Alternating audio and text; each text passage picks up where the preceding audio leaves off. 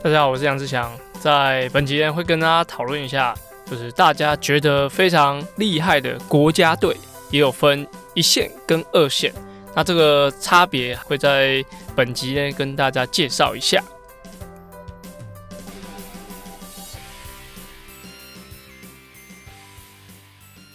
好，现在我也学会了用一些比较危言耸听的话语，还有一些开头。来吸引大家听这一集。好，那其实要讲说一线、二线的国家队，其实不是说要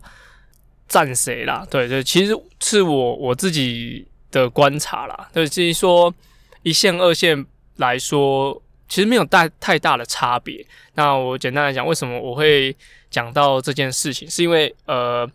其实大家对于国家队这件事情都是觉得，诶。有一份尊敬，对，因为呃，以往我也有参加过，就是国手选拔，然后国家队的一些征招或是比赛这样子。那其实呃，我们入选进去，其实都可以知道说，比如说这场比赛最主要是可能谁比较有机会。虽然说我们可能都是一起训练的人，那也会有一起呃比赛的的情况，但是。呃，讲认真的，就是站在起跑点上啊，其实每个人的基准点都是一样的，所以其实这个一线、二线仅仅限于就是呃，我觉得选手本身的比较。好，那我自己给选手的一些定位，那会讲到一线、二线，其实最主要会讲到二线的是讲我自己啊，因为其实我就是有田径选手的游泳能力，对，就是讲就就是对。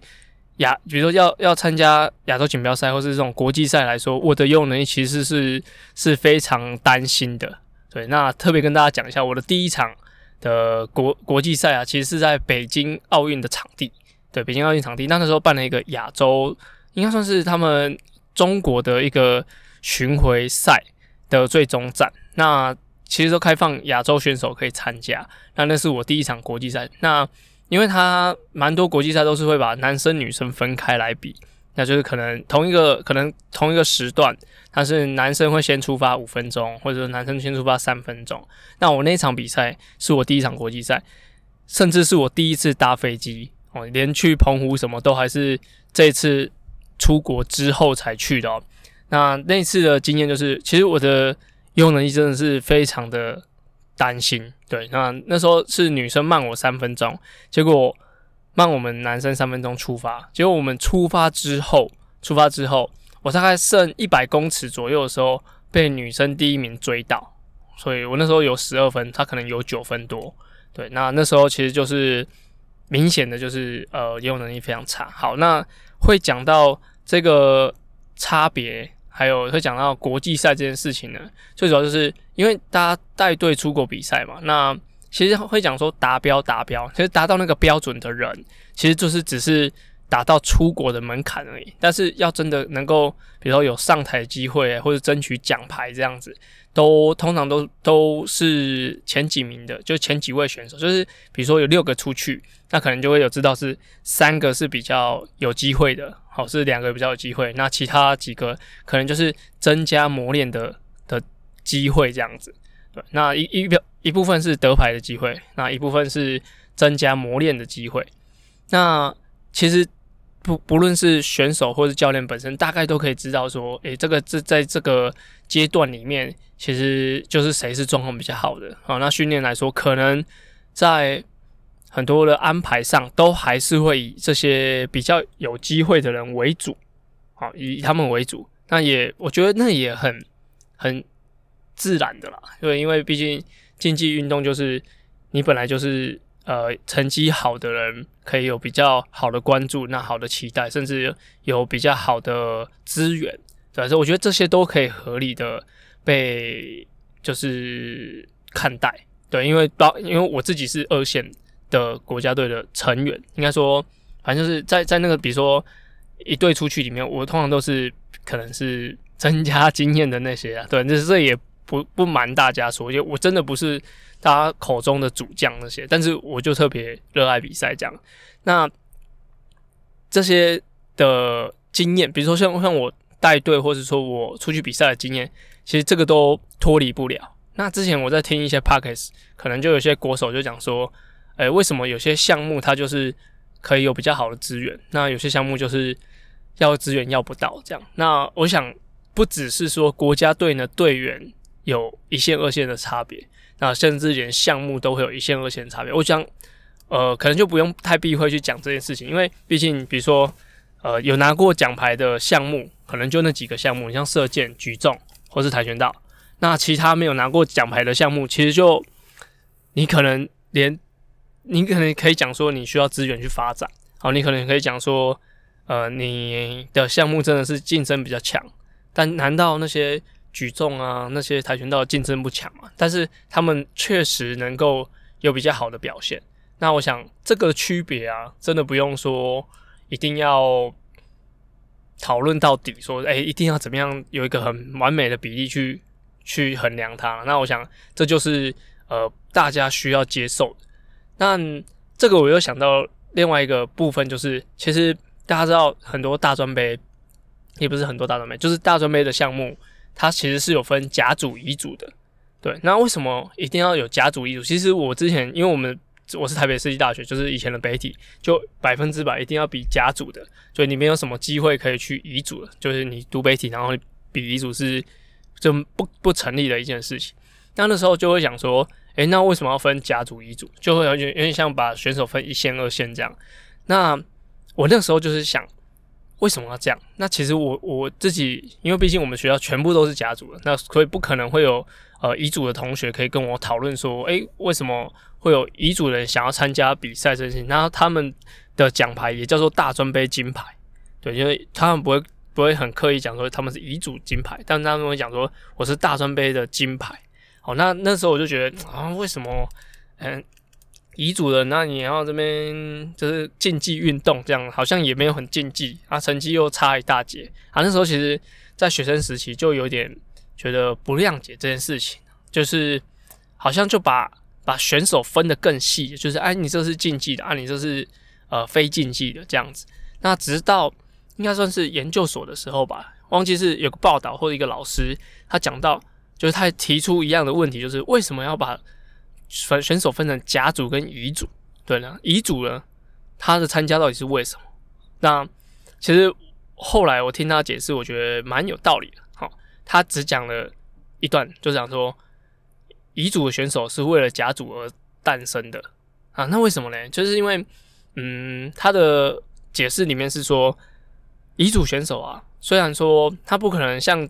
呃，可能有少数人可以像甲组一样，就是成绩越来越好，然后透过校队的方式，然后进去国家队，然后成绩很厉害这样子。但是乙组选手大部分的人，可能他在学校时候接触过社团，那他他是带着这种就是训练的感觉，然后可能出社会，他可能还是会喜欢运动。那他也参加过大专杯，他知道那个比赛的一些辛苦，甚至他看过甲组选手的跟他的差异。那他在出社会之后，可能也许他是个企业老板，或者说他只是个职员或什么，但是他可以比较那个触角是可以比较蔓延的。就像假如说是甲组的，他可能诶，他是学校的教练啊，他是国家队的教练，或者说他只是运动相关人士，他他的。区域会比较局限于在运动方面，或者说他的专长方面。但是遗嘱不一样，遗嘱他可能他是个电机科的，可能他喜欢来跑田径，然后可能他是器械科的，他喜欢去练游泳。那所以这些有透过基础训练，不不论是社团训练或是校队训练的人，他们进入到各行各业。那其实这些各行各业在接触运动后，才会像现在很多就是跑步的项目这么的。呃，发展那么普及，然后来让整个运动，甚至说有点像回馈到甲组身上的人，有这么好的资源，这样。所以其实，呃，这种一线、二线选手，或者说甲组、乙组选手来说，我觉得都对于这个运动是有很大的帮助。尤其是像铁人三项，其实铁人三项它参与就是社会人士参与的程度大概是九成五，对，大概只有那。五趴的人是学生的竞技运动员，对，那为什么田三项现在发展那么好？然后我可以讲说，是我看过的运动里面，就是呃，社团力量最强，然后民间的气氛最好的一个运动。哦，就是我觉得就是最大的原因，就是因为他们社会人士参加的多。那难道这些社会人士就不是选手吗？对，他也一样，每天用他所有能够练习的时间进行训练。那他参加比赛，然后他甚至还要兼顾家庭，还要自很多国际赛还要自费参加，然后利用自己的假，然后自己买装备，没有赞助商。难道这些人就不是选手吗？对，那我觉得一个训一个运动要特别强，就一定是要需要这些不同层面的人。那其实到我到国家队里面，即使是就因为我们是比三项嘛，即使是这么高等级的选手，其实都还会有他各个项目好或坏。对，像我自己，我刚我很清楚就讲说，我的游泳实际是很不好。那我以前就发过一个动态。就写说哦，我很就是我的游泳很不好，但我很爱游泳，哦，这是事实。就是其实我觉得练游泳是个很有趣，然后我觉得是一个很细微的一个运动。对，可能是不能讲话，但是我觉得他的每每一次训练都有不一样的情况，好，所以我很喜欢他。但虽然我游的不好，但是那个呃国家队有个选手叫张佳佳，他也跟我他也回复了我这个。的贴文，他讲说，其实他也算游的不好，但是他也很爱游泳。他三个项目其实是在最爱游泳。好，虽然大家知道他的游泳能力非常好，但是呃，一定会有这种强弱之分。所以其实训练到后段，其实不太需要去区分说你到底是强在哪边，弱在哪边。好，那你觉得？我觉得最重要还是说。你不论比如说你真的是入选国家队，或是你真的是呃上凸台的前几名，或是你只是落选头，或是你现在根本没有运动，那你你很想运动，但是没办法。哦，这些人其实我觉得都不能就不用太自卑，说啊，其实你比不上真的上台的那几个人，或者说真的是一线的那几个选手。哦，你反而是需要多给自己的信心，因为其实我们看很多选手就是他在学生。时期，他为了成绩，好，他因为他就是从来没输过，或者说他在名次上非常非常前面，所以他有不能输的压力，所以他练起来其实就超级就是不愉快这样子。那他也没有感受到什么运动的乐趣，甚至他对于比赛就是充满了厌恶。我想这个可能是太顺遂的选手可能会有这个问题。啊，像我其实就输的很多，就是诶，基本上没什么赢过，只有赢过什么二铁赛的第一名，还是还是西罗地方赛的，然后什么外木山的铁人三项，因为台风改成铁人两项那种第一名。那我也我也过得很开心啊，那我也很喜欢玩运动，我甚至说真的，呃，从比如说全国赛的一些奖牌都是接力来的，也不是个人赛，所以我觉得即使我像我这种就是呃有曾经。去过国家队的人，但也有这种，就是应该说不同层级还是被人家屌打这样子。所以，不论你是一线或二线，甚至你是三线、四线的的选手，或是说你是年轻选手，所以其实根本不用太担心说成绩这件事情。你只要担心说你什么时候不能够运动，对这件事情会比你担心成绩还来的重要。因为你你成绩很好，但你不能运动了，你就什么都不是。但是如果你成绩不好，那你不能运动了，那你还一定还会找出很多其他时间，或者说其他能够运用的的方式来来补足你的弱项这样子。所以我觉得成绩当然是一个区分一个选手好坏的地方，但是那个心心理的情况更是可能够判断你这个选手的强弱。所以一直很常跟大家讲，就是嗯，其实像我这样子。不是说特别容易，就是站站上前三名的人来说，我觉得都会让我觉得说，其实我的慢不是弱，对我的心理的强度才是这个人的的高低，这个水准的高低。所以，嗯，像我这样就很坦然的面对说，就是我是就是稍微比较二线的选手。那很多年轻选手他们在训练的时候，其实一定会有。一些选手是他赢不了的，或者说他真的是呃怎么练都觉得没办法超越他的。那如果你的运动生涯就是跟他一样长，比如说你就是跟他比个五年，然后你这五年都输他，那你说不定你再多坚持个两年三年，那他他也有点转变，或者说你也有点转变，每个人的环境不一样之后，哎，其实你你的成绩反而越来越就是突破越来越多，然后他的成绩停滞了，哎，你这就赢啊！但是并不是说你在学生时期大家都是竞技选手的时候赢那才叫赢，因为本来就是比谁的气比较长嘛，对？都不会有人说一场比赛你就是比比五百公尺，呃，比五百公尺的比赛，然后你只看前面两百公尺谁赢就就结束嘛？不是嘛？你一定是比一个很长时间的赛事，然后来让大家来可以。比如说，你可以享受当中，然后你又可以达到你要的的目的，这样。所以其实，嗯，题目看听起来有点危言耸听啊。对，那就是，嗯，其实还是说，不论你的成绩好坏啊，不论你是一线二线，那其实我都蛮鼓励，就大家有充满热情的去运动，充满热情去享受你这个竞技的痛苦。啊充满热情的去面对比赛的胜负，那我觉得这才是嗯最主要的吧，对吧？就是你这样才有办法，呃，在每一次失败的时候再站起来，然后面面面对每一次关键时刻的时候，能够把握成功的那一步，这样子，对吧？所以就嗯，希望大家希望是多一点学生选手听到这这一集啊，因为我觉得比较难得的是。就是一个输那么多的 学长，好，那就是应该说不算太竞技成绩不算太成功的学长，然后跟你分享这件事情。但如果我现在是一个超级强、超级强的学长在分享这件事情，其实你也没什么参考依据，因为他就是很厉害，他是一个呃以这个工以这个项目为职业，然后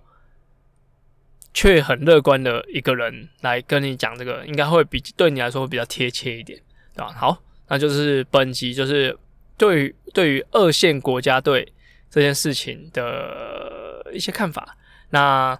前阵子也有一个，就是大家应该都有才在新闻上都有看到的一个报道，就是张启文选手他要出国的出国比赛的一些消息。好，其实这件事情我一点都不了解，对，因为。虽然我有协助，就是协会这边有之前有带队出国比赛，但是其实并不是每个比赛都是透过呃我就是我会了解到的。对，那我也就从中的去看了一些文章。那其实我们我都没有问当事人，或者说也没有直接询问协会这些事情。但是我觉得两边的呃立场其实都写的很很明显啊，就是一边是希望去比赛，但是。呃，遇到百般的折腾，那最后顺利出去了，是透过很多民间力量，然后直接越级到就是其他的，就是非正常的报名手方式去去出国了。可能是因为正常方式也没办法好好的可以出国，所以他们用了很多的方式去出国，最后还是顺利可以出去。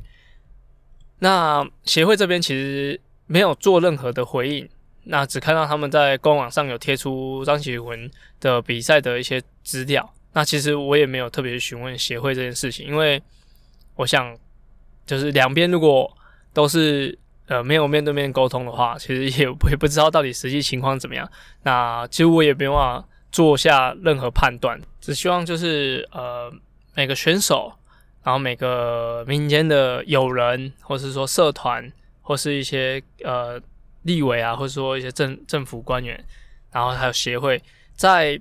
面对这个事情的时候，其实就像那个阿根那在本集节目讲的，就是一定要站在选手这边去为选手讲话，就不要说为了觉得自己讨厌协会，或是说觉得哪里不公平这件事情去呃大大力的去宣传，因为到头来可能受伤还是选手，所以我我也蛮赞同这这点的，就是。如果说你是真的想要帮选手的，其实有蛮多方式是可以协助的，好，甚至你可以有认识日本的人啊，可以怎么样可以去去了解，或者说认识协会的人怎么样去沟通，那并尽量避免这种的事情发生，因为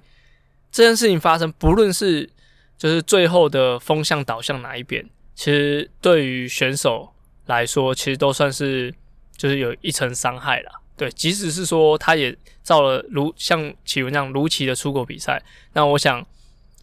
一定不是在比赛出发前就是希望看到的情况。好，最后的这个结尾稍微比较沉重一点，但是确实这是在田三项圈里面其实蛮需要去了解的这件事情。对，但我也没有办法说下定论说，哎，什么呃哪边是关键点啊，哪边的事情应该怎么处理？就就我只是我只能跟大家一样，只是个旁观者。那希望是避免避免这种事情的发生。好，本集就介绍到这边。好，一样跟大家讲一下，就是 Challenge Taiwan 的所有的呃比赛的项目都已经截止报名了。那很多人，超多人，超多人，就是截止全项目额满的时候，都私讯我说还可不可以报名什么什么。其实以我的这个呃看，就是观察来看呐，